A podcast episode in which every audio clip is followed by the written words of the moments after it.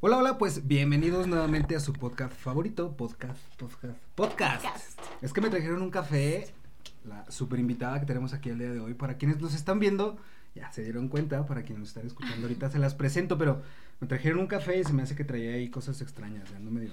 Yes. No es cierto.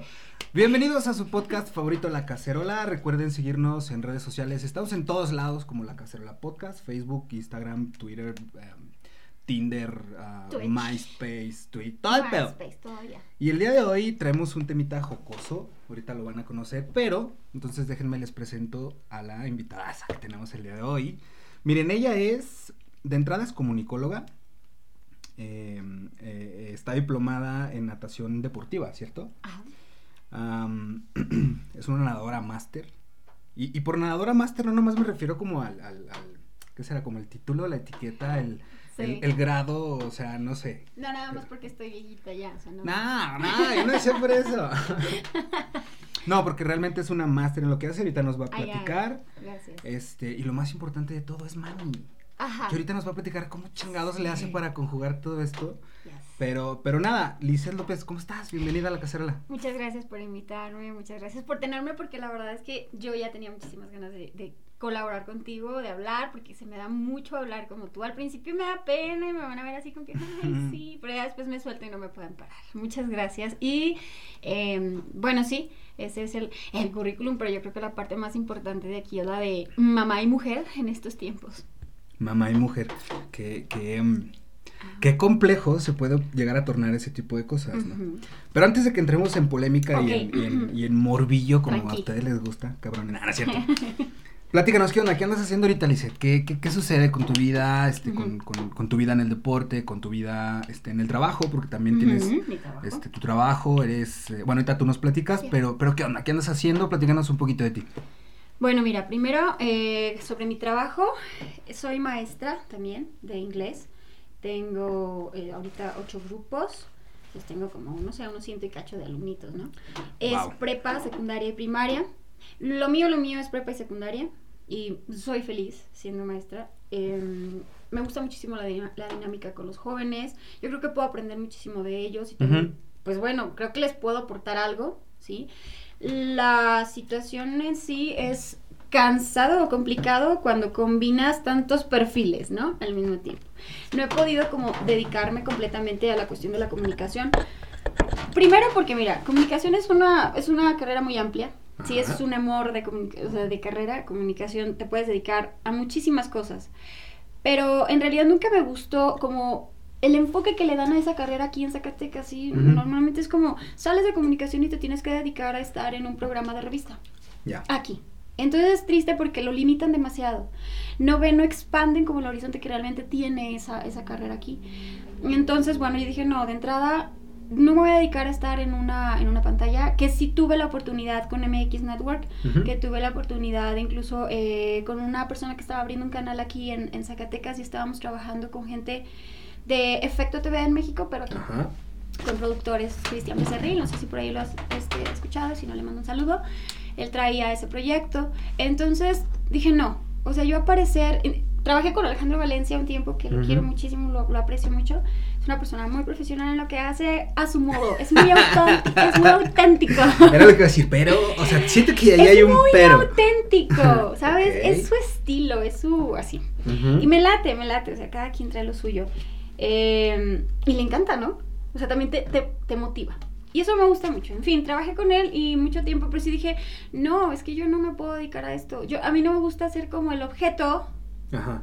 El de- foco. Sí, o sea, no, no, porque en realidad es muy triste, pero lo tengo que decir.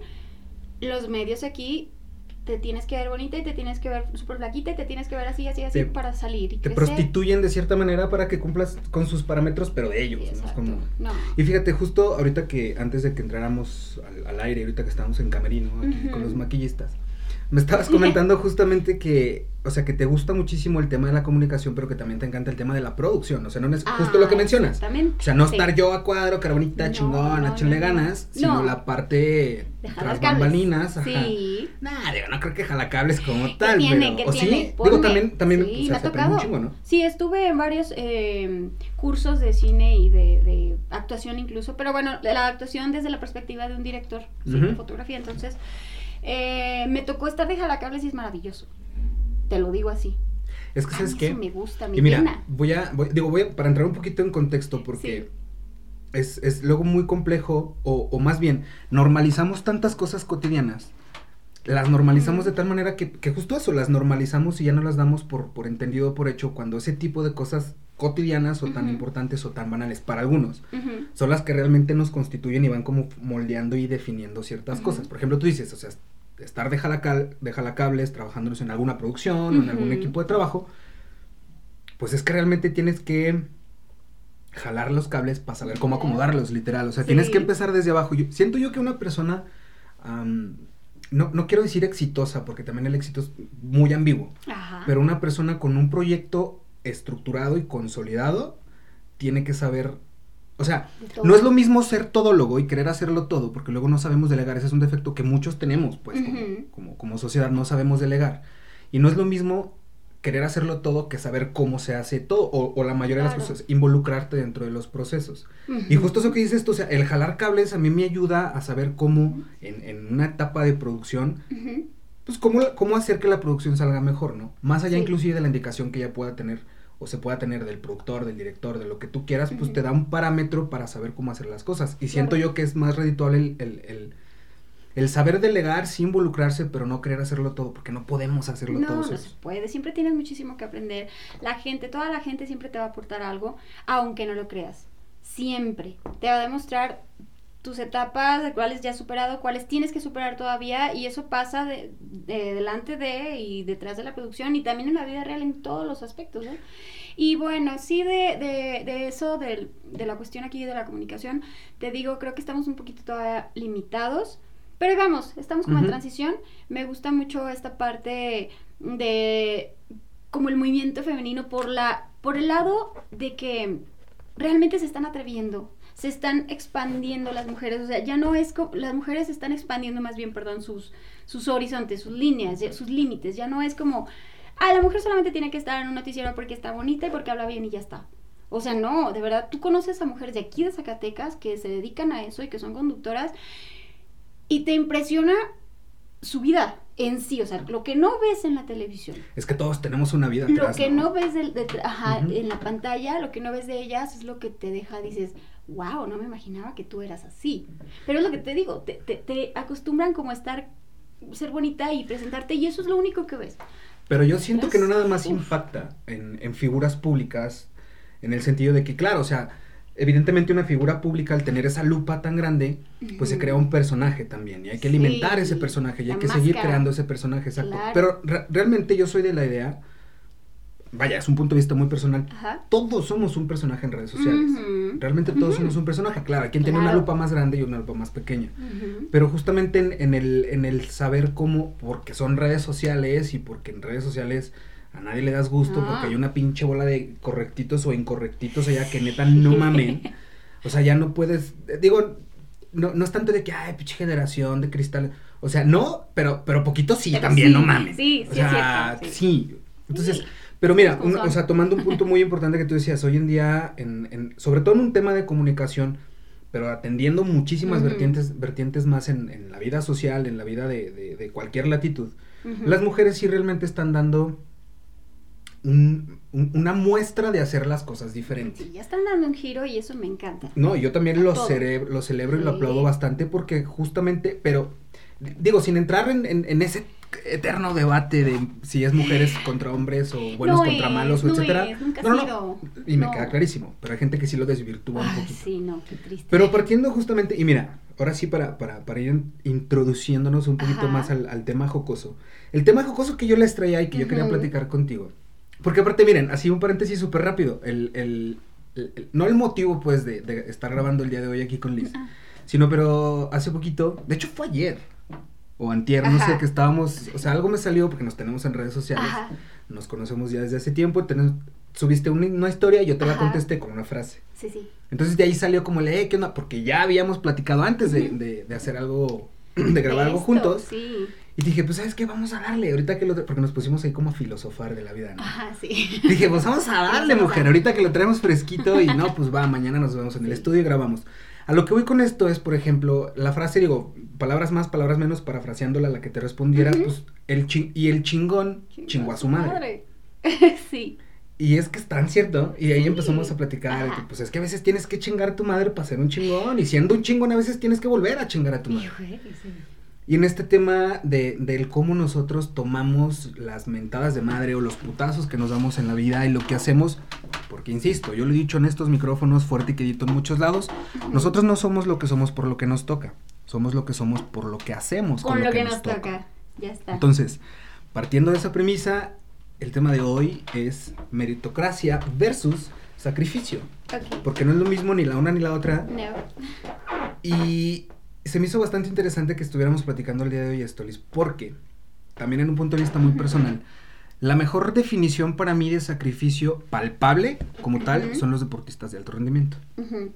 Porque si alguien sabe lo que es sacrificarse por un objetivo, sacrificarse por sus metas, ser constante, ser disciplinado, ser ordenado, son los deportistas de alto rendimiento. Y tú eres una de ellas. Tú eres una deportista de alto rendimiento. Gracias.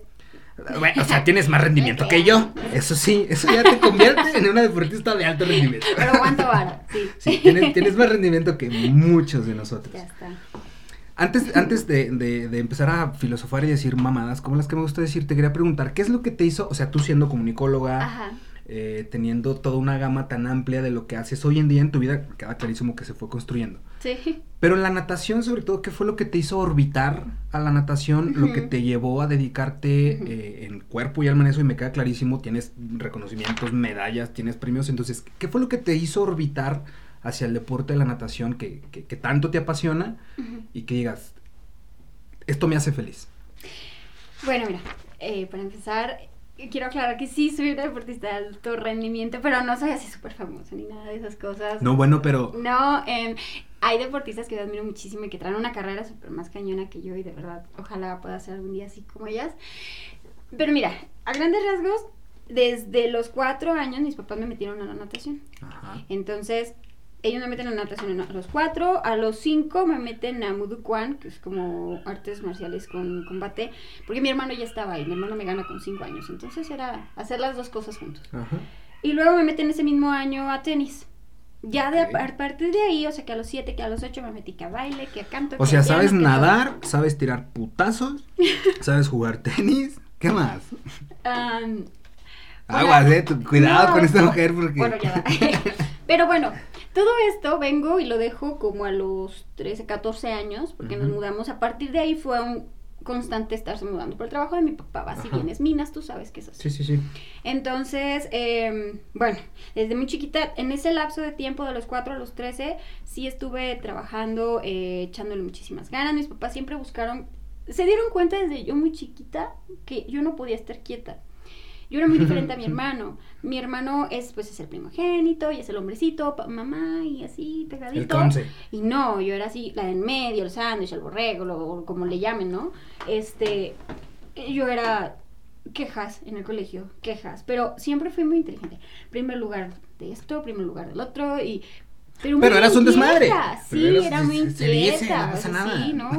Y mm, allá en el norte le llaman, les dicen jacaleras y les dicen... Allá en el norte, Tienen ¿dónde? unas palabras muy chistositas. Eh, O sea, ¿dónde Sina- estuviste Sierra de? Sinaloa. Ya, Sí, con Durango, ujú. Ahí vivimos muchísimo tiempo. Entonces allá les llamaban así. No teníamos invierno en ese lugar, déjate te cuento esto. No teníamos Wow. invierno, eran tres estaciones y la de verano duraba dos. Entonces yo no tenía ropa de invierno. Yo, yo solo tenía short, falda, vestidos y todo y, y las piernas bien raspadas, o sea, porque desde chiquita fui inquieta. Entonces, ah, pues ya llego acá y digo, no manches, yo muerdo de frío. O sea, yo lloraba, yo lloraba de me llevaban al colegio, me tenían que poner dos, tres pants y, o sea, no, yo lloraba, yo sufría, yo no tenía calcetas, yo no tenía cosas, era horrible. Nos mudamos porque mi abuelita falleció y bueno, pues nos quedamos aquí. Pero duré ahí, este, en sombrerete, duré como poquito, como unos cinco años y medio, seis años. Ay, poquito.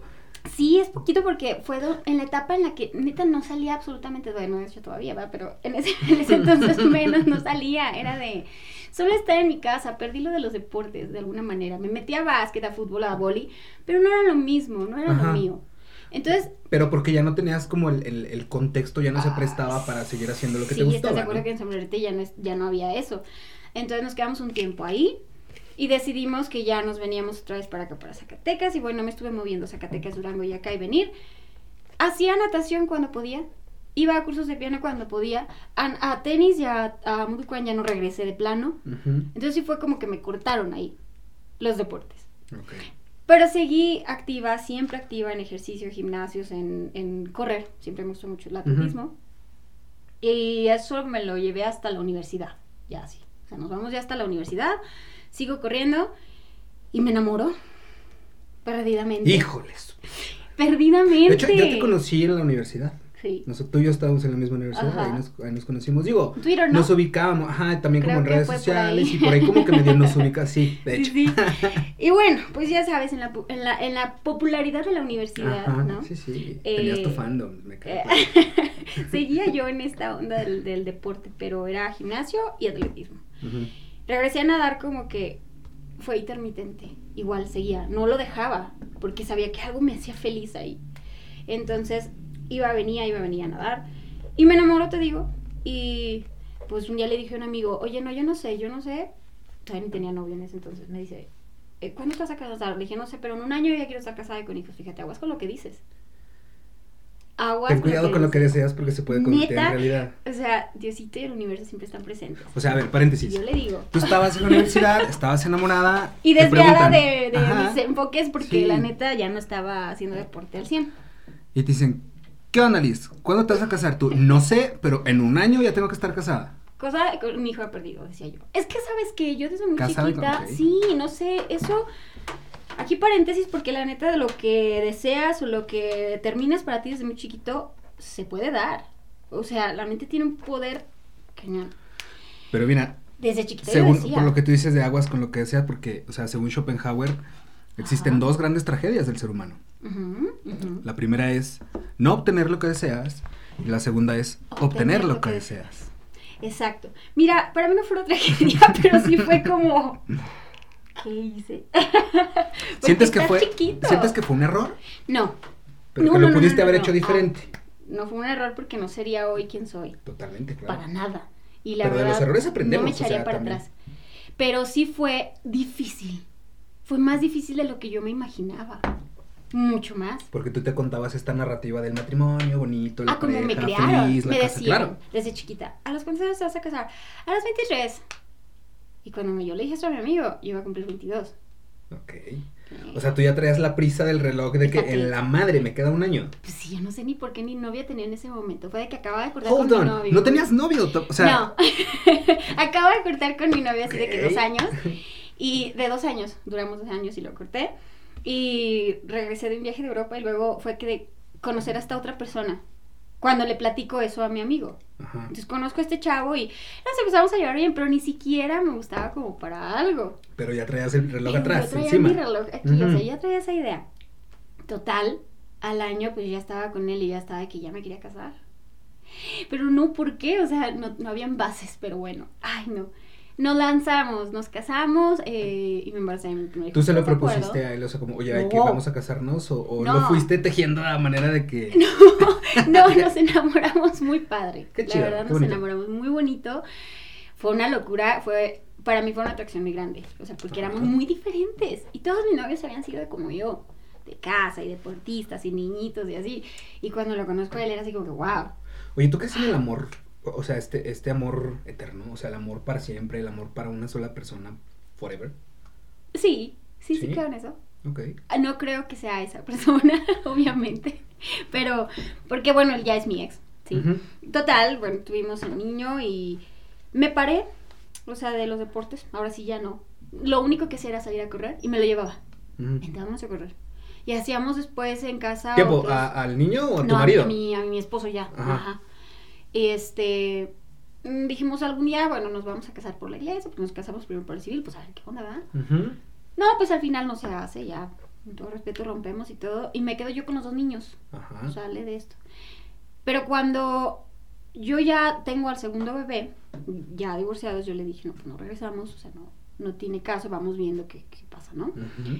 Eh, y yo dije, ok, yo ya me di cuenta de lo que es dedicarle tu vida, porque yo me dediqué a mi hijo el primero y al segundo también, ¿no? O sea, desde la día y noche. al primero Día. y al segundo, eh, me Pues cae bien. también, pero ya es como que ya lo comparto más Sí, las claro. cosas con papá.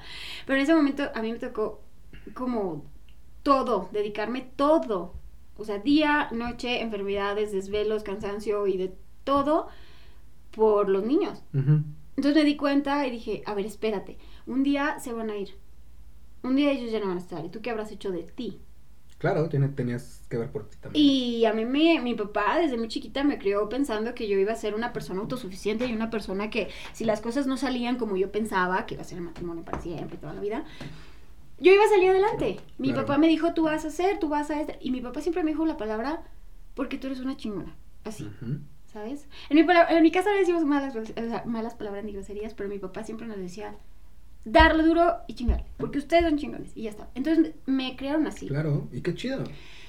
Cuando yo me di cuenta de esto, de que mis hijos algún día se iban a ir, de que yo ya había dejado de hacer todas mis cosas, porque también la relación se volvió un poquito difícil, este, yo ya no podía hacer estas cosas que a mí me gustaban de forma tan deliberada. Que te apasionaban, que te Exacto, que, me llenaban, me hacían Ajá. feliz. Entonces yo dije, voy a volver a mí. Y voy a volver con todo. Porque fue, obviamente tú sabes que desde una, una separación tienes que irte construyendo. Sí. ¿sí? Reconstruyendo. Fortuna, todos los que nacemos, pero los que renacen son pocos, te lo digo. No, y finalmente es, es muy complicado ese tipo de situaciones porque Sí. traes, traes todo, o sea, no puedes parar No. como para decir, ah, voy a tomar un descanso para solucionar este pedo que traigo. No. Claro que no, o sea, tienes que seguir porque allá afuera el mundo sigue, porque la gente, pues escucha muy mamón lo que voy a decir, pero a la gente le valemos madre. Ajá. Entonces tienes que adecuarte no te con paras. todo y tus pedos que traes, con todos tus problemas, tus Sí. preocupaciones, tus angustias, pues seguirle, ¿no? Sí, tú no te puedes parar. O sea, la vida sigue y tú, tienes, tú tienes que seguir con ella. Y más cuando tienes hijos. O sea, tienes que seguir y seguir. Claro. Entonces fue cuando dije, ok, si mis hijos han sido el motor para ser la mejor madre que puedo, también van a ser el motor para regresar a mí de la mejor manera que puedo. Y entonces retomé natación. Después de tantos años, de tanto abandono, dejarlo, retomo natación y al año y medio me dicen, bueno, empecé a ir a competencias luego, luego, en cuanto entré al mes o dos meses.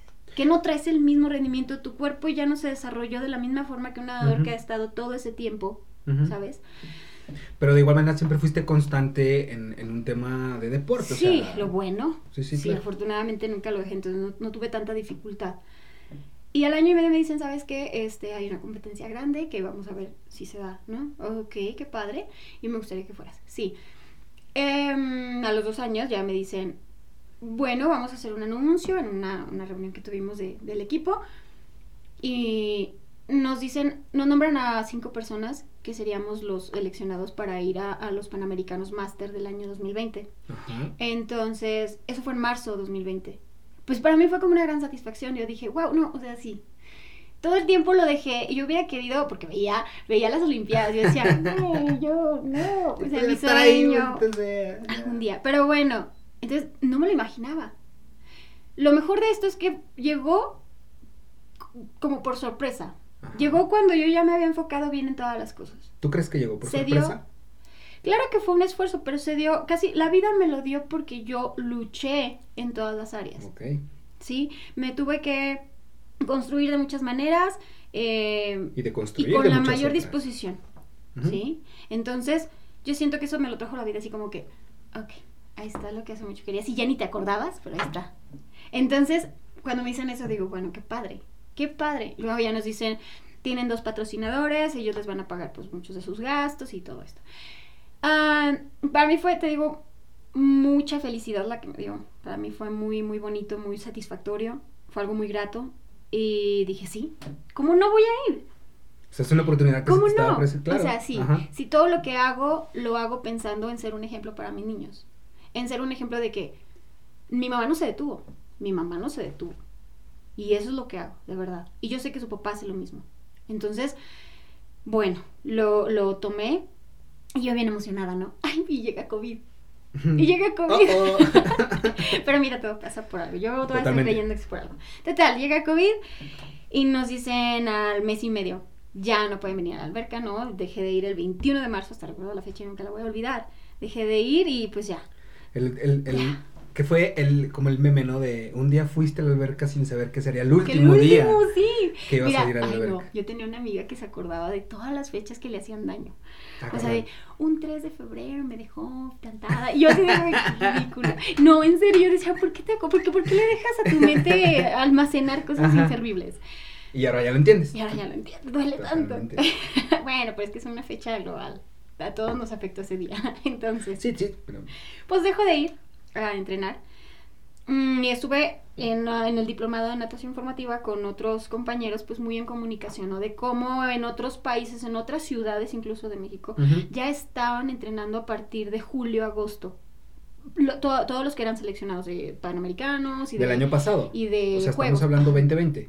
Ajá, 2020. Ajá. O sea, ya en julio, agosto, obviamente, pues esto me imagino que es indoor, ¿no? Sí, totalmente. puertas pues, imagínate. Obviamente hay, hay este, algunas dependencias en otros lugares o instituciones deportivas que sí les dan esta chancita porque saben que tienen que mandar a sus deportistas, pero como nosotros no íbamos totalmente patrocinados, o sea, también nosotros íbamos a poner de nuestro dinerito, eh, pues no, no era lo mismo. Entonces, nosotros sí nos pararon. Estuve muy en contacto con John Terrile y David Mazola, Daniel Mazola, que son de los diplomados este, en Argentina. Y ellos me decían que a los que ellos traen para Panamericanos y a las chavas, ya las estaban entrenando desde, desde julio a agosto. Entonces yo me di cuenta.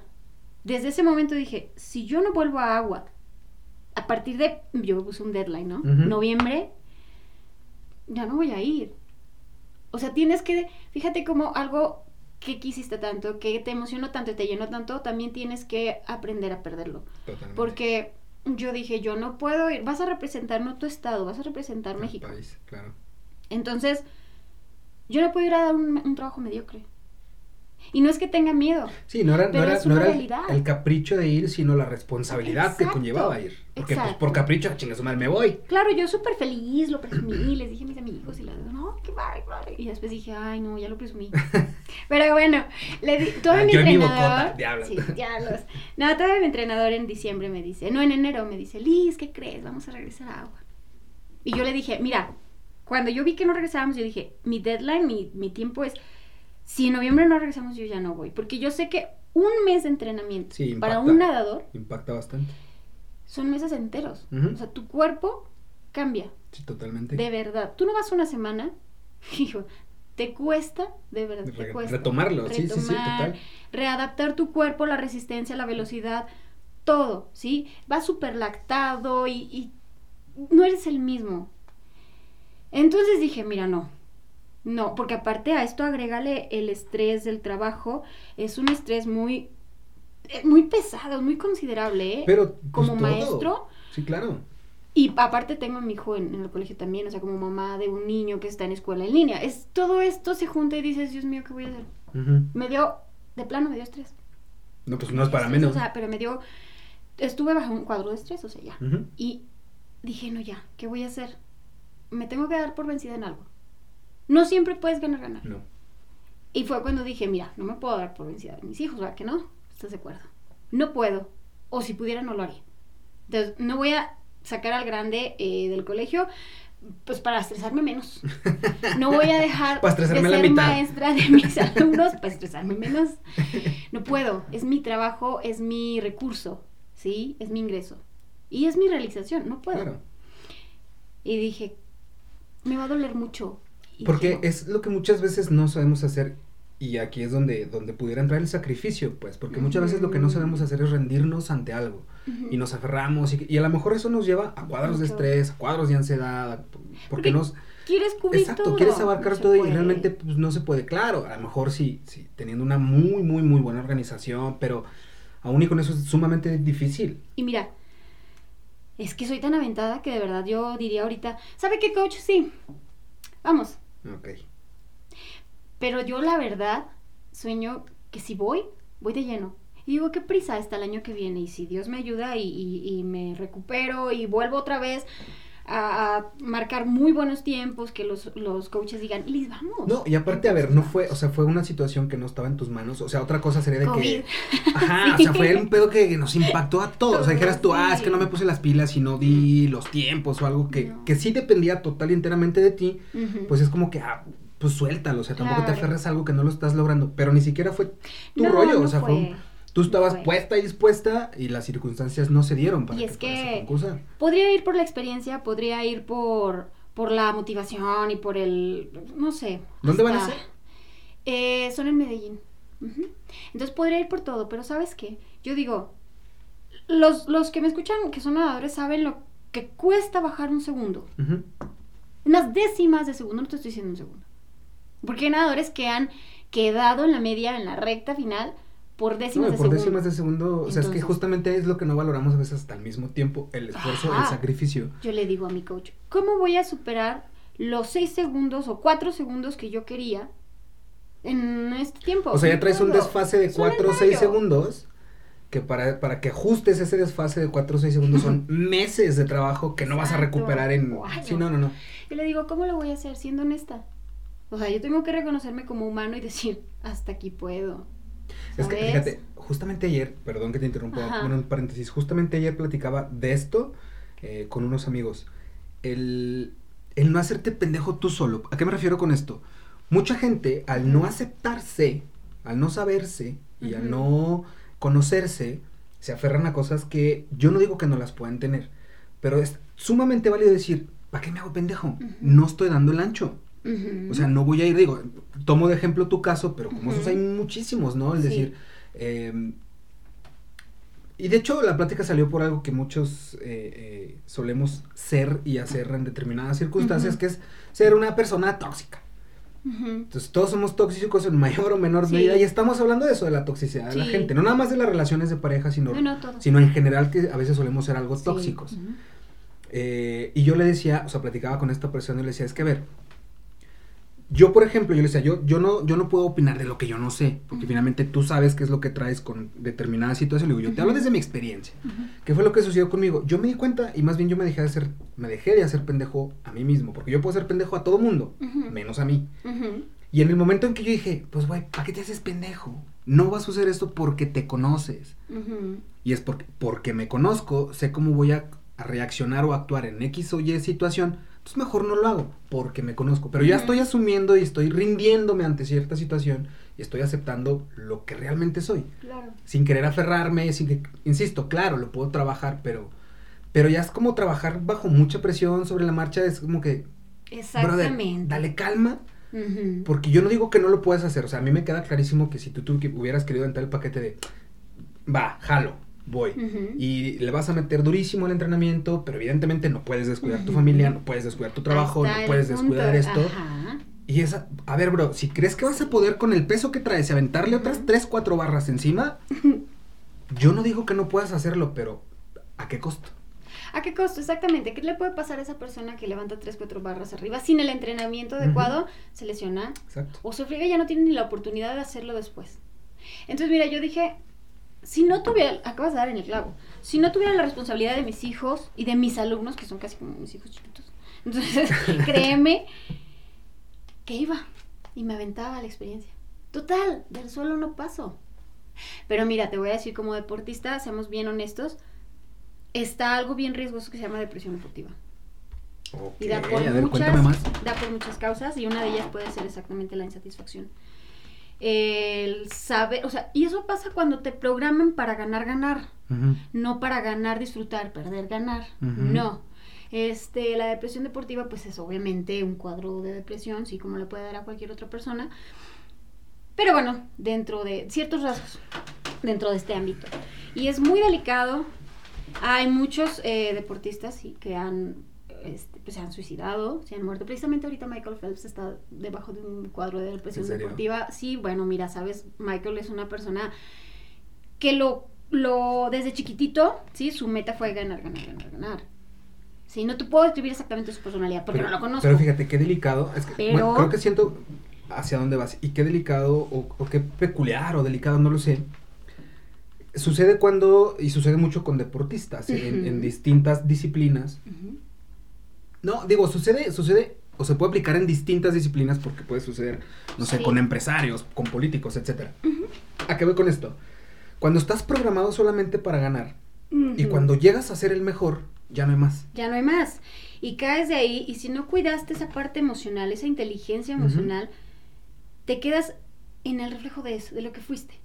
Entonces hay muchos, precisamente lo que le pasa ahorita como a Michael Phelps es una situación de ya está pasando su tiempo, ¿sí? Inclusive también Es saber y aceptarse que no vas a ser el mejor siempre. Y bajo la presión de ser una figura pública, bajo la presión de ser un, eh, la imagen de muchísimas marcas, qué horrible ha de ser, qué horrible ha de ser. Sí, traes cargando un peso y una Muy responsabilidad, grande. entre comillas, muy grande. Pero Es- no tiene ese ajá. feedback, o sea, más bien no hay, no hay una retribución del que yo esté cargando con todo este pedo y lo que me haga sentir mejor. Porque justamente, a ver. ¿qué es lo que nos constituye a nosotros como personas? El hecho de querer conseguir algo o querer seguir haciéndolo de la mejor manera posible. Justo lo, lo platicábamos hace rato, o sea, yo siento que siempre se puede estar mejor. Sí, retóricamente hablando, siempre se puede estar mejor procurando el mejor, o, o sea, procurando la mejoría que a ti te funcione. Ujú. ¿Qué voy con esto? O sea, por ejemplo, ¿qué es lo que nos constituye? Digo, yo también soy padre, yo también tengo mi trabajo, yo también tengo mis amigos. Entonces, hay ciertas cosas que a mí me constituyen y le dan sentido a mi vida. Porque si, si yo de repente tengo todo lo que quiero, verga, pues qué sentido va a tener mi vida porque ya Es lo así, conseguí. no Ahí está así. Schopenhauer, son las dos, eh, las dos grandes tragedias del ser humano tener lo que deseas y no tener lo que deseas. Y, y- y el que también lo sintetizaba muy bien en esta tesis y antítesis para hacer síntesis es que, lo decía Diego Rusarín, es que el, el- el placer está en el deseo. En- o sea, es como Correcto. seguir persiguiendo este tipo de cosas, como, como el duende persiguiendo el arco iris Ajá. y se, y se va a morir persiguiendo el arco iris. Inclusive vas a ver que va a haber más arco iris, pero es como esta ilusión de seguirlo persiguiendo. Sí, claro. Cuando lo consigues, o sea, imagínate el duende, llega al arco iris y, ah, chingado, ya lo encontré. ¿Y ahora? ¿Qué sigue? Verga, ¿qué voy a hacer con mi Esa es vida? la pasión, ¿sabes? Traducido al deporte, esa es la pasión. Pero hay que saber tener la suficiente inteligencia emocional para que una vez cuando lo consigas, no, no desvirtuarte o no, No. perderte en el camino. Eso es lo que veíamos mucho en el diplomado de natación.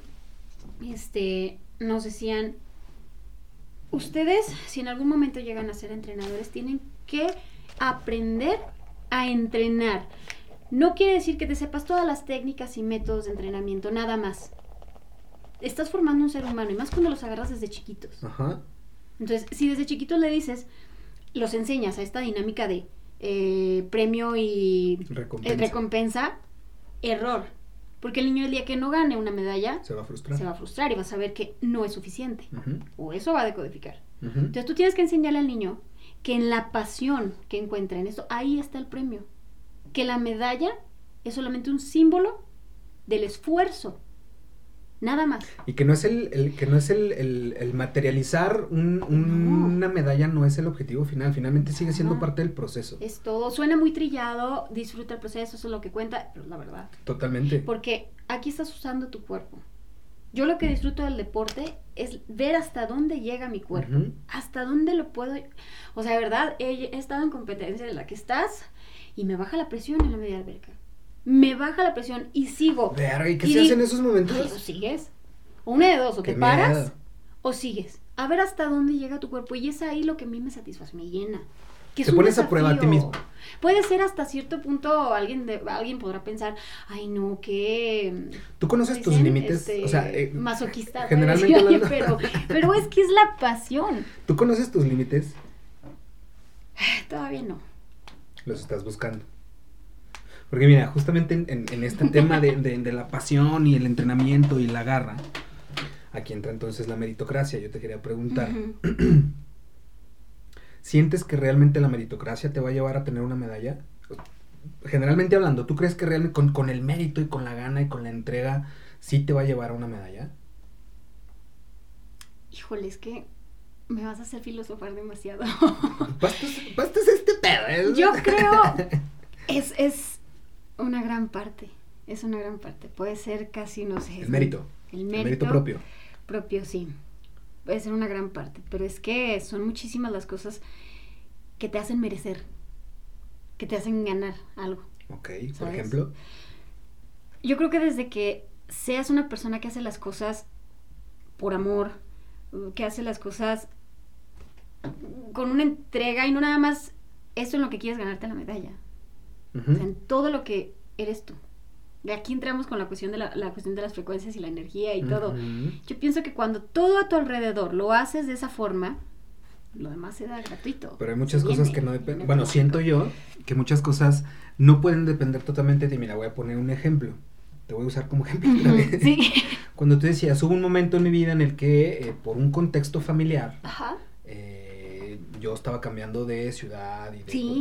de, de- de- pues sí, ¿no? De, de vivienda, del lugar donde vivías, de residencia. De Sí, lugar sí, de residencia cambiabas constantemente. Por ejemplo, decías, hubo un, un momento en el que yo estaba, no sé, en sombrereta y pues ahí no había alberca, no había esto, no había aquello y no podía hacerlo. Por muchas ganas que tú tuvieras de hacer las cosas, pues no, el contexto no se prestaba. No. Entonces, muchísimas veces, porque, o sea, y, y este es un, un- un eterno dilema y eterno debate que yo he tenido también con muchos amigos míos. El mérito, o sea, de quién es mérito realmente el hacer las cosas, ¿no?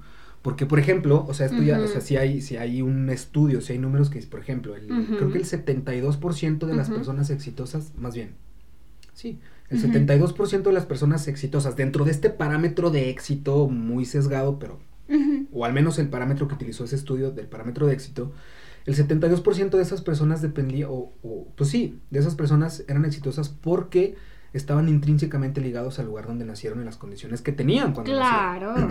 Sí. Entonces, más bien a lo que yo iba con mi comentario, justamente regresando al tema de meritocracia versus sacrificio, es el hecho de decir, a ver, ¿realmente el mérito es mío? ¿O el contexto y la situación me permitieron llegar a consolidar y materializar lo que yo planteé, lo que yo visualé, visualicé, perdón? Porque puede haber... Y digo, y sin, sin meternos en este pedo de, ay, este, los, Sí, que, sí. los ricos y los pobres y No, capitalismo. No, no, no. Pero tiene que ver. Pero sí. tiene muchísimo que ver, honestamente tiene muchísimo que ver. Es más, yo soy totalmente, eh, o sea, concuerdo demasiado con esta idea de vida de que somos, uno, somos directamente lo que comemos y somos directamente con quien convivimos y con quienes compartimos tiempo. y en este tema de la meritocra- meritocracia, a mí de alguna manera me causa Claro. cierto conflicto Sí. porque muchas veces ni siquiera es mérito de las personas que estén donde estén.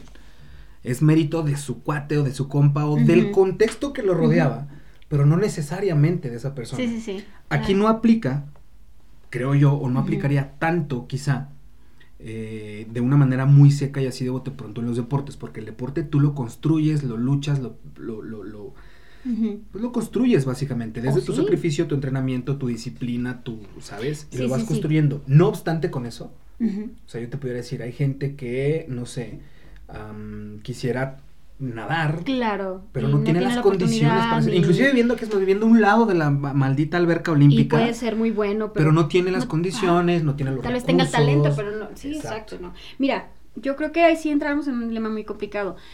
Yo te puedo decir que el lugar en el que estoy sí es mi mérito, porque pasa algo. Pude haber tenido la, o tomado la decisión de conducir mi vida por otro lado.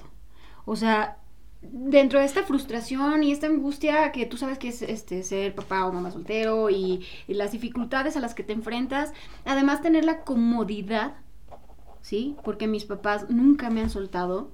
Ahí está la otra parte de lo que me hablabas tú. Este, realmente no he sufrido lo que es una carencia tal cual. Entonces, podría decirte Y que ojo, me ha perdón que te interrumpa, ojo, porque, porque luego también así me, me suelen llegar luego mensajitos, es que, "Ah, es que no mames, ustedes están hablando desde su privilegio. no, no, no, no, no, no, no, Mm, no. o sea, no es hablar desde un privilegio, ¿eh? No. Si uno, o sea, me queda clarísimo que hay contextos diferentes. Es que la determinación es tuya. Exacto. Y- Estés en el cuadro en el que estés, estés en el lugar donde estés, porque he visto gente de o sea, altas esferas llevar su vida a la borda teniendo todas las oportunidades de no hacerlo. Claro. Y he visto gente Y viceversa. de- exactamente, desde muy abajo, Desde abajo lo construyen y es que eso, o sea, no, no, no, y para que no me malentiendan No, no, tampoco, a lo que yo voy con esto digo, no, en ningún momento estoy demeritando ni el esfuerzo, ni, ni, de, ni de absolutamente nadie. A lo que yo voy con esto, porque eso es lo que mucha gente allá afuera ve. Ajá. Ah, es que ustedes desde su, porque ustedes sí pueden, porque- no, no, no. Sí, a ver, es que tampoco podemos ser omisos a que sí hay contextos muy distintos, pero Sí. también nosotros trabajamos, insisto, con lo que nos toca. Exacto. ¿Qué es lo que vas a hacer con lo que te toca? Lo que te digo, yo No pude haber que- tomado mis situaciones eh, de vida y decir, no, yo me voy por acá, a la cómoda, ¿no? No, O sea, y finalmente la gente también porque nos mama, ser prejuiciosos y señalar con Pues el sí, dedo. nos encanta. Pero mira, por ejemplo, tengo así eh, circunstancias de vida o, en las, o he estado en circunstancias de vida en las que yo misma me he preguntado, ¿qué quiero hacer? Ay, sí, ya, mejor ya mando toda la fregada, ya me voy por la fácil. ¿No? No me costaría nada ir a desahogarme y le dejo a mi mamá a los niños el fin de semana y me desaparezco y soy una mala madre y los abandono. No, y... pero ¿por qué serías una madre? Porque podría hacerlo. Para desestresarme, Ah, ya. podría hacerlo. O sea, que dices, o sea, hay cosas que yo pudiera Pero hacer, no. pero no las hago. Tú decides, Pero ¿no? O sea, no, yo decido, digo, no sabes qué, es que yo elegí esto, de una u otra manera yo elegí esto. claro. Y si lo voy a hacer, lo voy a hacer bien. Esa es la diferencia entre mucha gente, o sea, en este tema de la meritocracia mucha gente piensa que es como que, uy, pide y se te dará, se te dará. constrúyelo y lo no, tendrás. no. O sea, No es psicomagia. o sea, poquito sí, o sea, sí pídelo, sí construyelo, sí deséalo, actitud, sí proyectalo. Mantendo actitud. Ajá, pero no es pide y se te dará. Pero o sea, tienes que luchar por ello. La exacto, felicidad a que quieres voy. tener vas a tener Y finalmente, a ver, yo, yo quizá pudiera, o sea, si, si estiramos tanto la pinche liga de la gente, ay, es que ustedes hablan desde su privilegio. No, no, no, no. Pues es que entonces yo también estoy ha- haciendo este podcast desde un privilegio porque yo tengo la oportunidad de tener un equipo y, o sea, no, no sean tan mamadores, por favor, porque no va por ahí. No, y ahora ya los medios están al alcance de casi toda la Exacto, gente. entonces no es como que, ay, yo pedí que se me diera un podcast y ¡pum! Ahí está. No. No, o sea, es- esto yo lo construí. Tuviste que comprar esto, tuviste que comprar y- estos y- y desde poquito a poquito, no lo pedí, se me dio ya, o sea, no. Exacto, fíjate. Y los problemas que nosotros tenemos podrán ser, a ver, porque me queda claro que, por ejemplo, no sé, tema, tema COVID, tema pandemia, más allá de, de- de los problemas que podemos tener todos en la vida, todos tenemos problemas. Todos. Quizá los problemas de alguien son menos graves que los de otro alguien, pero eso no significa que no sean problemas para esa persona. Siguen siendo un problema, o sea, a ver, la que es persona... relativo. Totalmente. Y la persona en su privilegio, en su casa, que no le funciona el pinche mini split y tiene calor y para esa persona es un problema, tú dirás, bro, neta, ese es tu problema, chingas a tu... Pero a ver, para él es un problema. Ajá. Para él le representa eso un problema y no significa que, de, que, que o más bien, no, quiere decir que va a dejar de ser un problema solo porque tus problemas son más grandes o más preocupantes. Pero ojo, según quién. Exacto, ¿no? Todo es Según quién son grandes, según quiénes son, o sea... Mira, por eso te digo, a mí, bueno, tuve la bendición de, de que mis papás no me soltaron. O sea, yo sabía que si me caía me iban a levantar, pero también desde muy chiquita. Mis papás son el tipo de papás que si tú te tropiezas, tú te levantas. Ya, si te ven que no te levantaste de plano a las 3, pues Te hacen te un levantan paro, y pero- te dicen, toma, mira, aquí están las herramientas para que te levantes. Ajá. No te. Sí. Ujú. Entonces, por ejemplo, desde que yo tengo mis hijos, yo económicamente soy responsable de ellos. Mamá, tengo hambre. Hazte un huevo, comida, ropa, zapatos, eh, eh, no sé, natación y lo que tenga, lo que los quiera llevar, yo veré cómo le hago. Y mis papás me verán que ando toda apresurada, y ando toda, ay Dios mío, ¿qué voy a hacer? ¿Qué voy a hacer? Pero no me dicen, tenga, mija, porque lo arregle. No, señora. No, y porque saben, porque ellos saben que tú puedes y tú sabes que puedes. Y es la bendición más grande que he tenido en cuestión de educación. Que a mí me han dejado enfrentarme a estas cosas, porque entonces yo ya no tengo miedo. Ujú. Te juro que yo ya no tengo miedo. Yo digo, el día en que mis papás me falten, me enseñaron a yo tener que buscar los medios y las A cosas. generarlo, ¿no? Gracias a Dios, tengo unos papás que si yo me caigo, yo sé que están ahí. Yo sé que hay gente que no tiene esto y que precisamente quisieran nadar y quisieran hacer muchísimas cosas, pero no se les ha dado, no se les concedió la facilidad de hacerlo. Pero yo les digo, no se detengan, busquen la manera, creen un círculo de apoyo de familiares, amigos, busquen la manera de hacer algo que les llene. Y si por tiempos, porque también no es válido descuidar tus responsabilidades, mira, estoy Sí, hablando hay, que por saber, hijos, hay que saber administrarse también en todo, ¿no? Si por tiempos de plano no lo puedes hacer, hay que aprender a sacrificar. No lo puedo hacer, pero deben haber otras cosas en la vida que te hagan feliz. No Totalmente. te puedes cerrar. ¿A ti no qué te hace cerrarte. feliz? ¿O qué es lo que te da? Digo, Uy, ¿qué te hace sentir bien? ¿Qué te, ¿qué qué- me hace qué sentir bien? ¿Qué me llena? Me llena el arte, pintar. No soy una así, pero de técnica. Pero te apasiona. Me apasiona muchísimo pintar mientras escucho música. Eh, me encanta, me llena acostarme abajo del sol. Pueden ser cosas muy ridículas, pero yo te juro que, pues al menos no me llena irme a Dubai, ¿no? El fin de semana. es lo que está bien cañón. no soy tan superficial. Entonces, son cosas tan sencillas las que me hacen feliz. Te juro, o sea, yo a mí, si- neta, yo no les hago cara a alguien. o sea, no. Mira, el otro día también lo comentaba.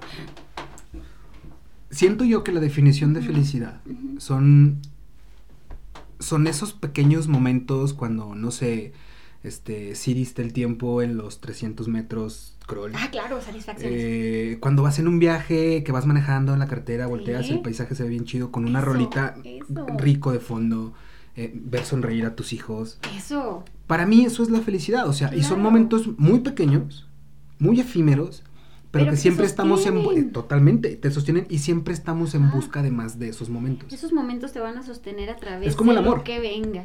Y eso es amor. Claro. Eso es el amor. Porque el- eh, eh, amor es felicidad también. Dentro, del, dentro de la definición que cada quien pudiera tener de su propio amor y de su propia felicidad, porque al menos a mí me queda claro que tenemos definiciones muy distintas. Claro. Se pueden conjugar, pueden converger entre ellas, pero son muy distintas. A lo mejor mi definición de amor es distinta de la tuya.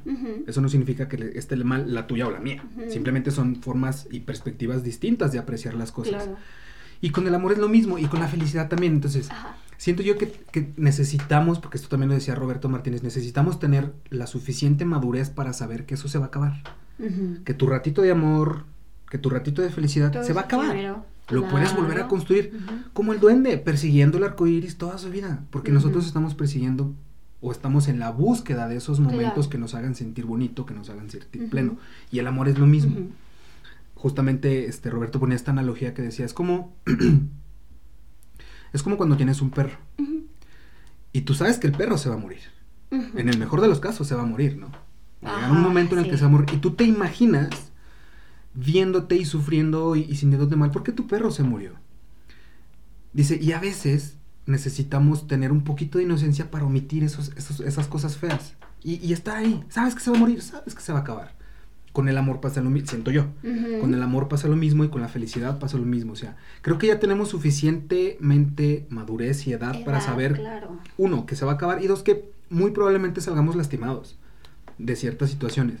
Y cuando se acepta eso, Es cuando te rindes a que la vida Sí. te, va, te, va, te va a poder llevar por caminos inciertos que no están en tu control y que no puedes hacer nada al respecto. Es de, pues ok, pues no, Sí. ¿qué pedo?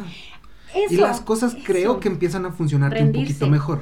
Porque estamos tan Claro. preocupados que va a llegar el día en que se va a morir el perro, que no estamos viviendo los días que tenemos a nuestro perro.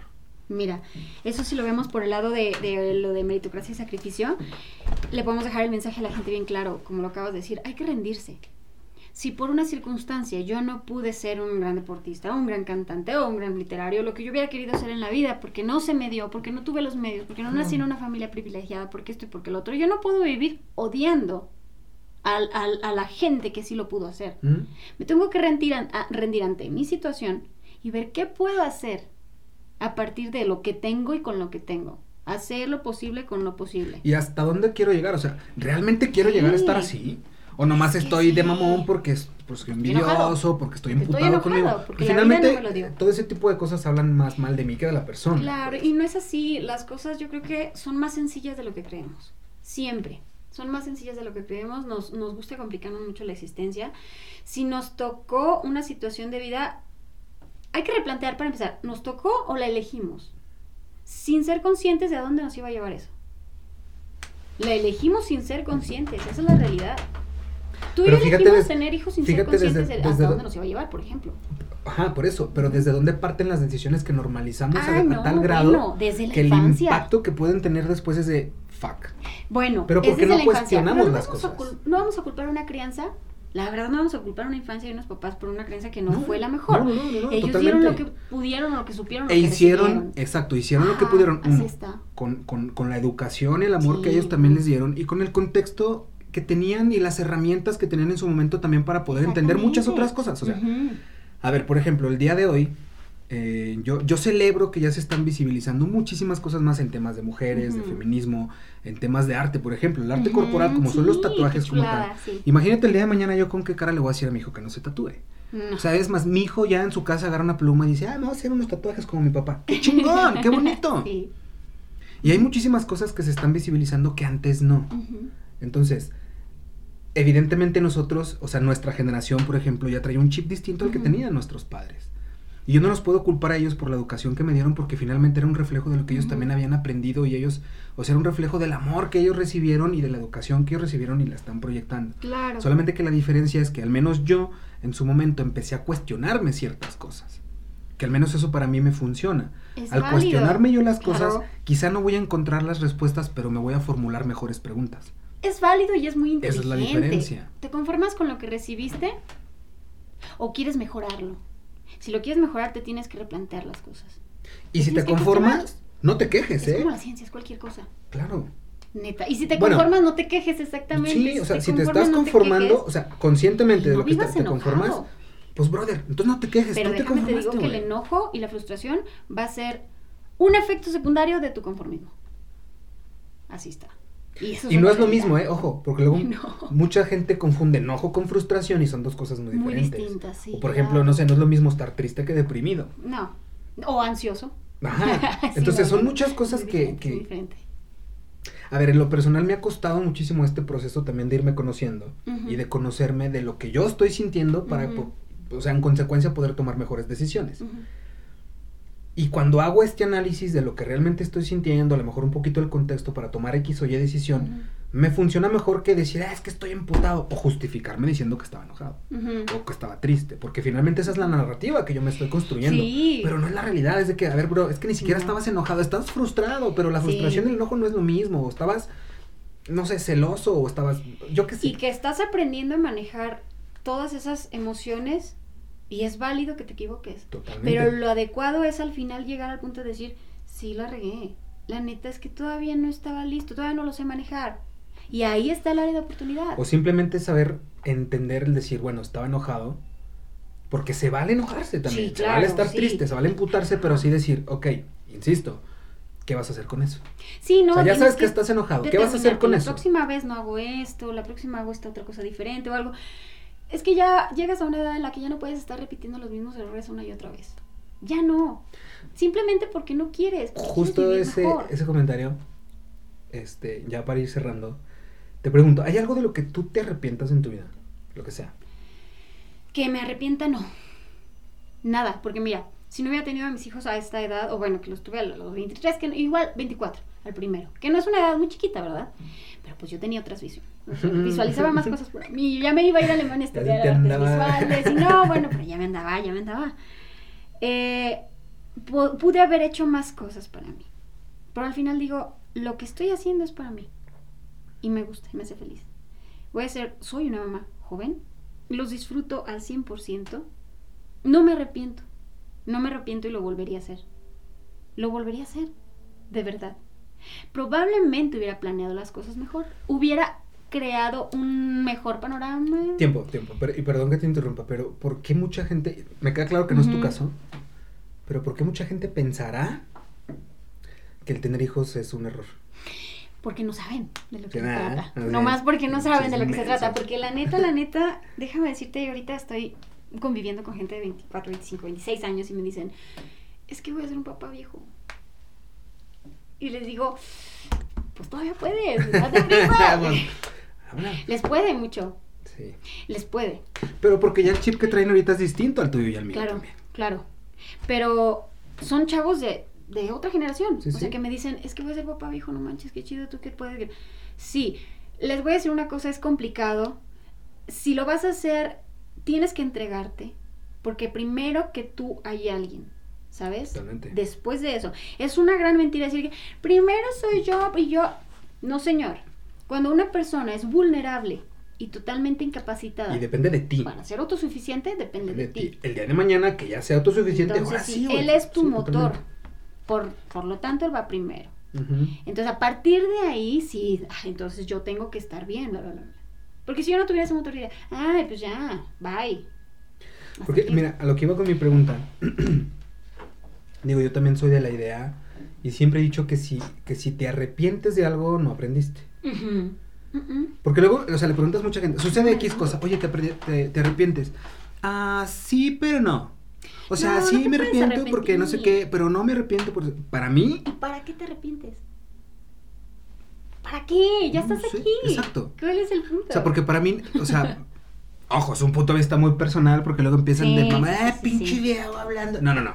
Este es mi punto de vista, puñeta. Hablando de mí. Ajá. O sea, yo siento que no puedes tener las dos. No. O sea, es que sí me arrepiento, pero no me arrepiento. No, No. o sea, siento yo que sí, que si te arrepientes, no aprendiste. No aprendiste nada. Y a lo mejor tienes que ir otra vez y volver Es a que no has terminado de y aceptar y de superar las circunstancias. Es decir, pues, pues Ajá. no, no me arrepiento. Estuvo culero, quizá. Dolió, probablemente. Me puse un putazo, Y Te desde digo. bien alto. Pero no, No, me arrepiento. me arrepiento. Porque así tenía que. Digo, no, no, No. quiero, o sea, sonar así como que Ujú. súper estoico, de que no, sí, sigue la vida y la chingada, o súper hedonista en el de que sí. No. No, no. Al menos a mí me funciona, o es la narrativa de vida que yo me cuento para que a mí me funcione, porque ojo, me tiene que funcionar a mí, ¿eh? No a ti, no a ti, no a ti. Mientras a mí me funcione Sí. y no tengo un pedo con los demás, pues a mí me está funcionando. No, por eso te digo, soy consciente de que pude haber construido las cosas de mejor manera, Ujú. ¿sí? Con más calma o pensarlo. Pero no me arrepiento de haber tenido a mis hijos a esta edad. No me arrepiento, o no me puedo arrepentir de haber dejado los deportes porque no fue algo que estuviera en mis, en mis manos, no fue una circunstancia que yo invitara a mi vida, realmente me llevaron. Sí, fue, fue circunstancial, Eh, no me arrepiento de decirle al coach, no voy, coach. Mejor este año me preparo y a ver cómo me va y a ver si el siguiente vamos, ¿le parece? Que el siguiente año voy a tener un año, un año más que las otras competidoras, pues ni modo, ya está. Eso va a ser y eso decidí hacer. Pero todo tiene un motivo. Entonces no me puedo arrepentir. Si todo tiene un motivo, no me puedo arrepentir. Lo estoy haciendo con el mejor. con El punto es que muchas tengo. veces nos frustramos justamente, porque ni siquiera nos enojamos, pero nos frustramos porque no entendemos el porqué de las cosas. Pero ¿para qué? Mira, Pero es como que, a ver, pues sí, dale No. calma, bro. O sea, a lo mejor no lo vas a entender ahorita, a lo mejor no lo tienes que entender ahorita. Mira, O y sea, acepta las cosas, acéptalas, porque tampoco es lo mismo aceptar que entender. Acéptalas, primero acéptalas. Chingón, eventualmente lo vas a entender. Va a llegar un momento que vas a decir, a huevo. Y ahí esto". está el, el- la frase esta de "Y el chingón chingo a su madre. Cuando te tuviste que agachar y decir las circunstancias no son o no pueden ser en ese momento como, como yo quería. Como yo quiero. Ajá, y, tienen- no- y y las no voy a hacer de mejor decirlo. manera. Cuando reconoces que te fregaste, que te chingaste.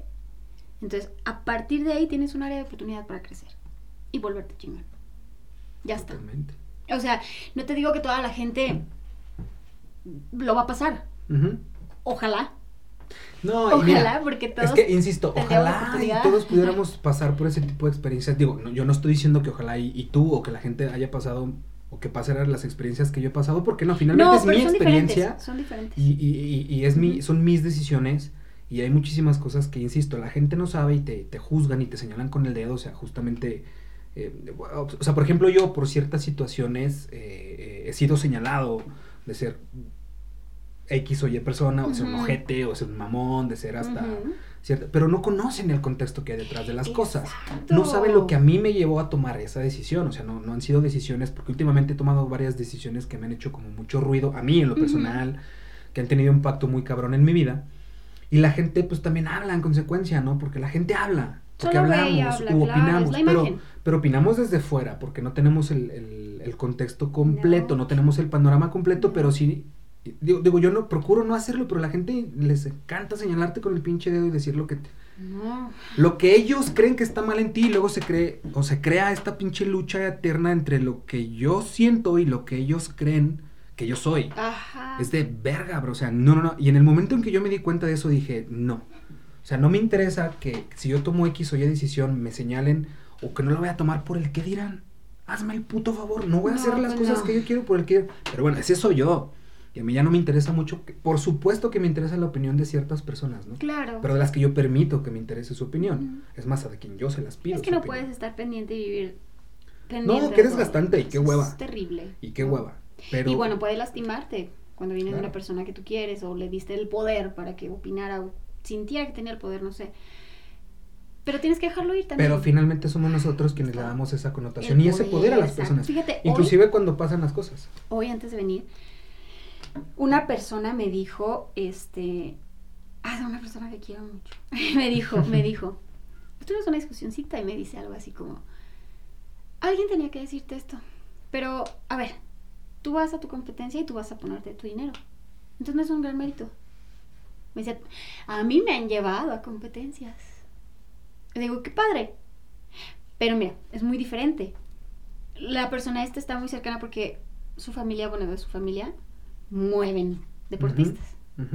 Entonces esta persona tuvo los, Tiene las las herramientas, más decir, a la mano. lleven a mi hijo. ¿sabes? Bueno, para empezar, pero no voy a entrar en ese detalle. Aquí lo importante es lo que le quiero decir a los deportistas, vayan o no vayan, patrocinados o paguen todo su viaje o se los paguen. O sea, en serio, la medalla tú no la compras. Ah, tus tiempos tú no la compras. Tú no, tú no compras tus goles, tú no compras nada. Eso sí no lo puedes pagar, ni el patrocinador te lo puede pagar. Nada más vas, No, es es el viaje, es lo único. La friega, la emoción, la pasión, la dedicación, la disciplina, los desvelos, esos son tuyos. O sea, y qué chingón que alguien, alguna marca, algún promotor, algún empresario Exacto. se haya fijado en ti y diga, pues yo te echo la mano, pero igual, desde que llegas y pones un pie ahí, el pedo es tuyo, Es no del tuyo, la marca, Entonces, o sea, el pedo es tuyo. Esa persona me dice esto a mí y yo no le di poder. Yo le dije, ¿tú crees que me estás diciendo algo nuevo? Claro que no. Eso yo ya lo sé. ¿Y estás de acuerdo que eso habla más de él que de ti? Obviamente que a ti como estabas más chico, este, te, va- te va a meter lana el Estado. Claro, porque los deportistas tenemos además un tiempo de vigencia. Sí, es otra sí, de las sí. razones de la Ujú. depresión deportiva. Los deportistas tenemos un tiempo en el que podemos figurar y no. Ya está. O sea, que obviamente hay algunos que han superado sus límites, sí, qué padre. Pero Sí, la pero- realidad es que tenemos un tiempo de vigencia. Sí, ya no. Nos ya no- caducamos. Entonces, a él, pues chiquito, 21 años, ¿quién no le iba a llevar? Está chido, está padre. Pero cuando eres un máster, alguien que ya tiene una realidad, trabajo, hijos, bla, bla, bla, muchas cosas, yo la verdad mis respetos para mis compañeros máster que ya superan los 50 años y que están siendo patrocinados para ir. Mis respetos. Porque son gente que tienen empresas, que tienen cosas que yo todavía ni siquiera llevo. Y van. Van. ¿Tú de quién crees? Ese es su mérito. Por eso, ¿y tú de quién crees que sea? No, o sea, es que ni siquiera has preguntado. O sea, a mí me queda clarísimo quién tiene mayor mérito en eso que. que- Pero bueno, o sea, Él. finalmente, o sea, fíjate, volviendo a los méritos, o sea, habrá quien diga, no, pues es que él tiene mayor mérito porque las marcas se fijan en él. Y volviendo a lo mismo, la, el, el Vox Mm. Populi allá afuera por decir, ah, este vato es bien chingón, cuando no saben realmente. Digo, yo No. tampoco no sé de quién estás hablando y, y no, o sea, quizás estoy opinando al aire porque estoy hablando de una persona que no conozco, pero así lo interpreto yo, o sea, es como de, brother, pues tú tienes el mérito, pero, pero no porque realmente, o sea, ¿cómo decirlo? No porque realmente te lo merezcas, quizás he escuchado gente, sino porque te lo, te, te ayudaran, te echaran la No, mano. y, es muy buen O sea, porque si nos ¿eh? ponemos a medir, Muy no, bueno. yo no digo que no, pero o sea, quizá, reconozco. y, y, y, y a, a lo mejor me estoy equivocando, pero quizás si ponemos a lo mejor, no sé, a 10 deportistas como de su misma categoría, de edad, por así decirlo, habrá cabrones que con la mano en la cintura le den la vuelta. Y esas personas no tienen los pasar. patrocinios, ni las Claro. herramientas, ni... A todos nos puede pasar, claro. Nos ponen contra alguien y nos dan a la madre pensando que éramos los mejores. Aguas. Exacto, esa es otra de las cosas. No somos estrellitas. Nadie es estrellita en esto del deporte. Nadie, aunque te lleven patrocinado no te lleven patrocinado, aunque tengas las palancas o no las tengas, nadie es estrellita. Aquí se lo gana el que se fregó. Que no te digo que no hay mano negra, en algunas institu- instituciones debe haber, que Pero, Pero ya eso ya es otra que, cosa. que, que soberbia y que mamada, aparte en la de- cancha y en tú, el tú en lo la- estás pagando y a, y- a mí me invitaron y tú tienes sí. que pagar. Eso es, eso es ser soberbio, eso es ser... Claro, es, es triste, Pendejo, pero bueno, mira, pero- no le di el poder, dije, ok, y estoy muy molesta y le dije, pero... Y finalmente, o sea, hasta como en la película de Soul, cuando, cuando el güey este, cuando están en la barbería, ¿ya la viste? Si no, no, te, te la voy a spoilear. No. Bueno, para no spoileártela, no, pues. Y sí la he querido Pero ver bueno, porque la final- gente habla mucho de ella. Es muy buena. Y yo digo, sí, sí la quiero ver. Ah, de Ajá. hecho, habla como de todo este tipo de cosas. Ah, Pero, por ejemplo, o sea, eh, hay una línea, digo, no te voy a spoilear nada, pero hay una línea en la película que es justamente esto, en donde una persona critica a la otra. Dice, Ajá. ay, güey, nada mames, tú qué vas a andar nadando y qué vas a andar ganando medallas. y se da cuenta y dice, ah, no, o sea, lo que trae este güey, o sea, está externando sus propias frustraciones para tratar de sentirse el mejor consigo mismo. O sea, ni siquiera es el pedo conmigo, es con él. Y yo estoy totalmente de acuerdo con eso. sí, bueno, es Siento que ese tipo de cosas habla más de la otra persona que de mí. Es como, Y créeme, Está bien, bro, lo y admiro tú un le das la chorro, importancia. Lo admiro un chorro, es una persona que, no hombre, aparte como humano tiene unas virtudes hermosas, pero sí le falló ahí en ese comentario, pero fue por fregar, yo sabía que era por fregar, tuvimos ahí una... una no, pero a ver, entre broma y broma también, entre carrilla y carrilla, pues a veces. Ay, no, sí, no, está, está gacho. Y yo también soy feita, ¿no? Soy feita, que me enojo, pero dije, está bien, está bien, está bien. Yo sé lo que es, esto no va a afectar. Pero si te digo, el mensaje sí es para los deportistas, vayas como vayas, el mérito es tuyo. Totalmente. Sí, el esfuerzo es tuyo.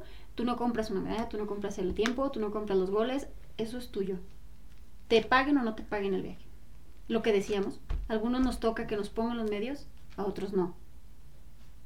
¿Qué le hacemos? ¿Qué vas a hacer? Y mira, yo me siento muy, muy contenta. Yo admiro muchísimo a papás y mamás, porque conozco también papás solteros en este, en este medio, que vamos a veces a competencias aquí mismo en México y me dicen, ay, ayer no dormí porque tuve que trabajar hasta las 4 de la mañana y no sé qué. Y van y compiten.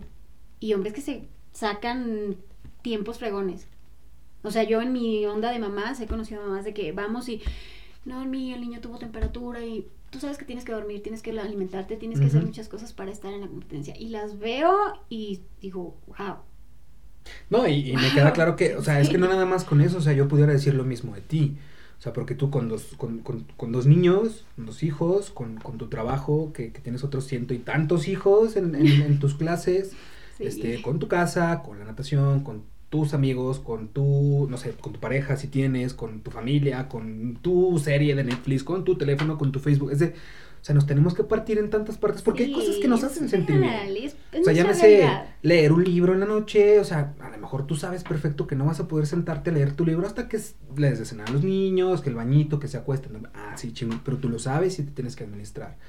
O decir, bueno, pues a lo mejor hoy no me puedo poner a leer porque mañana tengo competencia, pero Ujú. pues me voy a quedar cocinando en la noche para dejarles lo de los dos, tres días que me voy a ir. Da, da, da. O sea, pues yo también pudiera decir lo mismo de ti. Y ese sacrificio y ese esfuerzo y esa disciplina que ustedes tienen, o sea, yo con eso arranqué el podcast y yo abrí, abrí diciendo eso. Si hay alguien a quien yo admiro y me queda clarísimo y es la mejor manera palpable de saber lo que es el sacrificio, es con un deportista como tú. Entonces, pues realmente mi, mi mayor reconocimiento, mi mayor respaldo, y digo, si yo pudiera hacer algo en, en algún momento que tuvieran una competencia, pues mínimo echarles porras aquí desde el micrófono, yo qué sé, cuenten conmigo, o sea, Gracias. porque realmente es, es algo que, que yo en su momento, digo, ni lo, ni lo dije, pero yo también como desde los 9 hasta los 14 años estuve en el equipo de natación de Zacatecas, yo entrenaba en la alberca de IMSS. ¿Sabes Yo estuve en el trata? equipo, yo iba a competir, fue a varias competencias, pero pues a mí la vida eventualmente me llevó por otro lado, dejé la natación y es algo que me fascina y me encanta hacer. Pero hay otras cosas que también me fascinan y yo quise darle a lo mejor otro sentido y otro proyecto y yo qué sé, y me, y me fui por otro lado que no fue el de la, el de la natación precisamente, pero... Pero o sea, a lo mejor no, no lo tengo tan fresco ni tan palpable como un deportista de alto, alto rendimiento, como ese deportista tan... Ujú. pues no sé, digo, me gusta hacer deporte, también me voy a correr, pero, pero no es lo que yo realmente hago todos los días, por ejemplo. ¿no? Como, como tú que sí dices, yo todos los días tengo que ir a entrenar porque tengo este objetivo y lo tengo que hacer. Justamente por eso, neta, neta, yo digo, yo puedo decir exactamente lo mismo de ti, mi admiración y mi Gracias. reconocimiento por todo lo que haces, ¿no? Porque me hace feliz, por eso lo hago. Y ya para ir cerrando, Liz, la última Sale. pregunta, que ahora sí no tiene absolutamente nada que ver con deporte, Ok. ni con sacrificio, ni con meritocracia, ni con Ni privilegios. con nada de esto. Este, la pregunta del millón, ¿cuándo fue la última vez que lloraste, Liz? Pero que lloraste y lloraste así de, de, de llorar. ah. Ay, no, no sé. que lloré así que de verdad sentía que se me salía el alma. O sea, esas Ah. veces que uno llora y que terminas de llorar y dices, ay, cabrón, qué alivio. De esas veces que lloras y descansas, ¿sabes? Yo creo, a ver, déjame pienso bien. Ah, sí, oye, sí. Creo que fue por ahí en octubre. ¿Octubre? sí, fue reciente. Tenía así como unos 3, 4 años que no lloraba así. Ujú. Y dije, no puede ser. Pero sentí que saqué todo lo que traía así guardaditos chiquitos, rechecitos Ujú, chiquitos de aquí, en esa lloradita. Y salió. Ay, salió.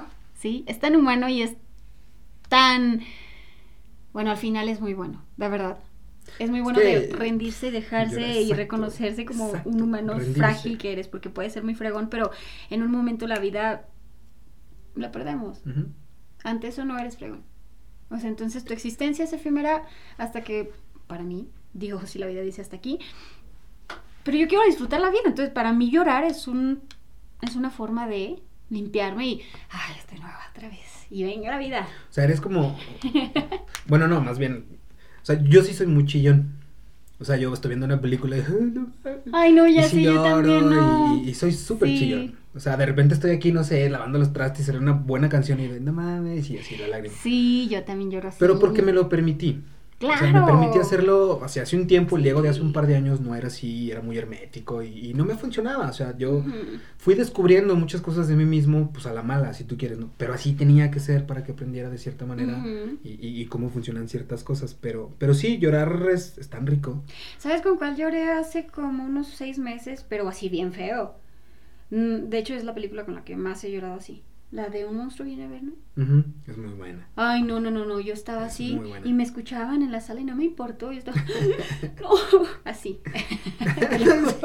Mi mamá no. Hasta mi mamá y una pobrecita así. ¿Te hicieron algo? Y yo, no. La, fo- no, la, la película. No, qué tristeza, qué, qué fuerte. Pero, insisto, o sea, es que se vale llorar, se vale a veces Es echar. O sea, neta, a veces sí se vale echarse un ratito al suelo y patalear y llorar y tal. humanos. Pero ya, o sea, lo que no se vale es quedarse en el suelo llorando y pataleando y berreando, siento No. yo, pero. Yo a mis Pues sí, 32 justo eso. añotes todavía pongo música y me pongo a brincar en mi cuarto como si no me estuvieran viendo. Qué chido. Y brincar y bailar y estoy tan feliz en ese momento. Pero así como me vienen esos momentos, me vienen los de Llorar, ¿no? El otro día también vi un, un episodio de Esponja y Como de esponja. me dio tristeza, me dio tanta tristeza. Pero es que, es que sabes que yo creo que nosotros lo razonamos, lo, lo, lo llevamos a Sí, la, real- la sí, sí, realidad. sí, ¿eh? totalmente. Lo, lo Ah. contextualizamos ya en nuestros pedos. Inteligencia emocional, señores. Sí. Nada más. Pero lloré, es bonito llorar. Lloré. Tengo un podcast, tengo un episodio, no me acuerdo qué episodio es, pero por ahí está el podcast, se llama Y tú sabes llorar. Justamente de, de tuve como unos días que andaba así como que yo medio chipil, como ¿Y que en, mis días y estaba bien chillón, Hijo. pero rico, ¿sabes? O sea, así de que Eh, terminas y sí. ah, ok. Y me puse a escribir ese podcast, ese Ajá. episodio, y lo grabé y lo subí y estuvo muy cool. Ah, pero no lloraste en el podcast. Ah, no. ¿O sí? No. no. no me dieron, pero No, no, no, no, pero, pero hablaba de eso, o sea, de por qué, pues, ¿por qué no? O sea, a veces nos, nos, nos sabemos y nos creemos tan fuertes que no nos permitimos ese tipo de cosas porque pensamos que es un sinónimo o de debilidad, debilidad. o de... Es cultura de- eso. Pero, pero pues, no. Esa onda es cultural. Es que no. déjense Sí, o sea, ustedes es- sentir, déjense. Es esa doctrina que nos pusieron de, ah, los, los, Eh. los niños no lloran y que No, no, no, no, no. Yo, yo le tengo una frase a mis hijos, bueno, al grande. Le digo, si tienes un problema muy grande, mi amor, abraza al tigre y deja que te coma. Mm. Mira, contra un tigre no te vas a poner. Pues abrázalo. También siempre lo he dicho, si, o sea, si te está pasando algo malo, no. Si te está pasando algo bueno, disfrútalo. Porque Si no va a durar para siempre. ah, Si te está pasando algo malo, súfrelo y no te preocupes porque tampoco va a durar para siempre. Nada es para siempre. Y si depende de ti, no te preocupes, ocúpate. En vez de que te preocupes, si depende de ti, no. O sea, "Ay, es que estoy bien preocupado porque se me hace que no le he dado de comer al jocho. Pues ocúpate, güey. Haz algo para saber si le diste o no. O sea, no te preocupes. O sea, depende de ti, hazlo. No depende de ti, pues tranqui, bro, porque no depende de ti. Y hagas lo que hagas, no se va a solucionar. Entonces, Exacto. en este tipo de cosas, pues sí. Pero bueno, Liz, eh, ¿dónde te podemos encontrar? Hay alguien que quiera, no sé, conocerte, contactar contigo algo, tu Facebook, tu correo o algo que digan, ah, yo quiero pedirle un consejo a Liz para nadar, o no sé. Sí, nomás no vayan a pedir citas y esas cosas, no se me... de salir y así. Bueno, me pueden encontrar en Instagram como... Creo que estoy como Lizette Loay. En Twitter como Loa L. Así, L-O-A-L. Am, y en Facebook estoy como Lizette López, mi nombre de pila. Digo, igual eh, en, en las publicaciones en las redes sociales, cuando salga, pues ahí las vamos a etiquetar y todo para Sí, que la conozcan. Quienes nos estuvieron escuchando en Spotify, pues dense una vueltita para que vean la chulada de mujer que estuvo Ah. de, de- de hoy aquí con nosotros en la cacerola. Y, y, pues nada, algo más que quieras No, agregar, nada, algún consejo. En las fotos me veo muy confiada, pero te digo que por eso me gusta hacer jalacables. Yo digo, Sí, ay, qué- ya qué pena, cuadros me has quedado. No, y es que aparte, o sea, no sabía que iba a grabar así. "Ay, No vengo así en mis mejores fachas y pues dije, bueno. No, pero pues mira, aparte, aparte es domingo. Digo, bueno, o sea, o- Dominguito. quien nos está escuchando en el estreno, pues hoy es lunes, pero grabamos hoy domingo, un día antes de que se estrenara este episodio y pues a veces los domingos se van a andar en fachas, ¿no? Digo, yo también Sí. ando todo greñudo y- Sí, no, o sea, ahorita llego a mi casa y todavía peor. Me pongo la, me pongo la Ah, no, claro, yo medio me puse decente, dije, ah, o sea, va a venir Va a venir, deja- déjame pongo decente. Déjame pongo mínimo pantalones, porque a veces me ando en calzones todo el día, porque pues, ¿por qué no? Chido? en mi casa, que a gusto. Y pues nada, Liz, muchísimas gracias, Gracias, neta, gracias. muchas, muchas gracias por haber estado aquí con qué nosotros. bonito. Espero no sea la última, digo, No, hay muchísimas Ustedes saben que estos micrófonos siempre están abiertos para todo, todo aquel que tenga algo interesante que decir, todo lo que sume. Acuérdense que nosotros en la Cacerola Podcast vamos a decir lo que todo mundo piensa, pero nadie comenta, o lo que todo el mundo comenta, pero realmente nadie piensa. Y pues nada, acuérdense de seguirnos en redes sociales. Liz, gracias. Gracias. Y, pues nada, nos vemos en el jueves de cuento y el próximo lunes en otro episodio con otro invitado. Se vienen cosas muy buenas. Y neta, sí se vienen ahora sí cosas muy buenas. Entonces estén ahí al pendiente. Y nada, recuerden, cuídense un chingo. Quiéranse un poquito más. Nos vemos la próxima. Chau, chau.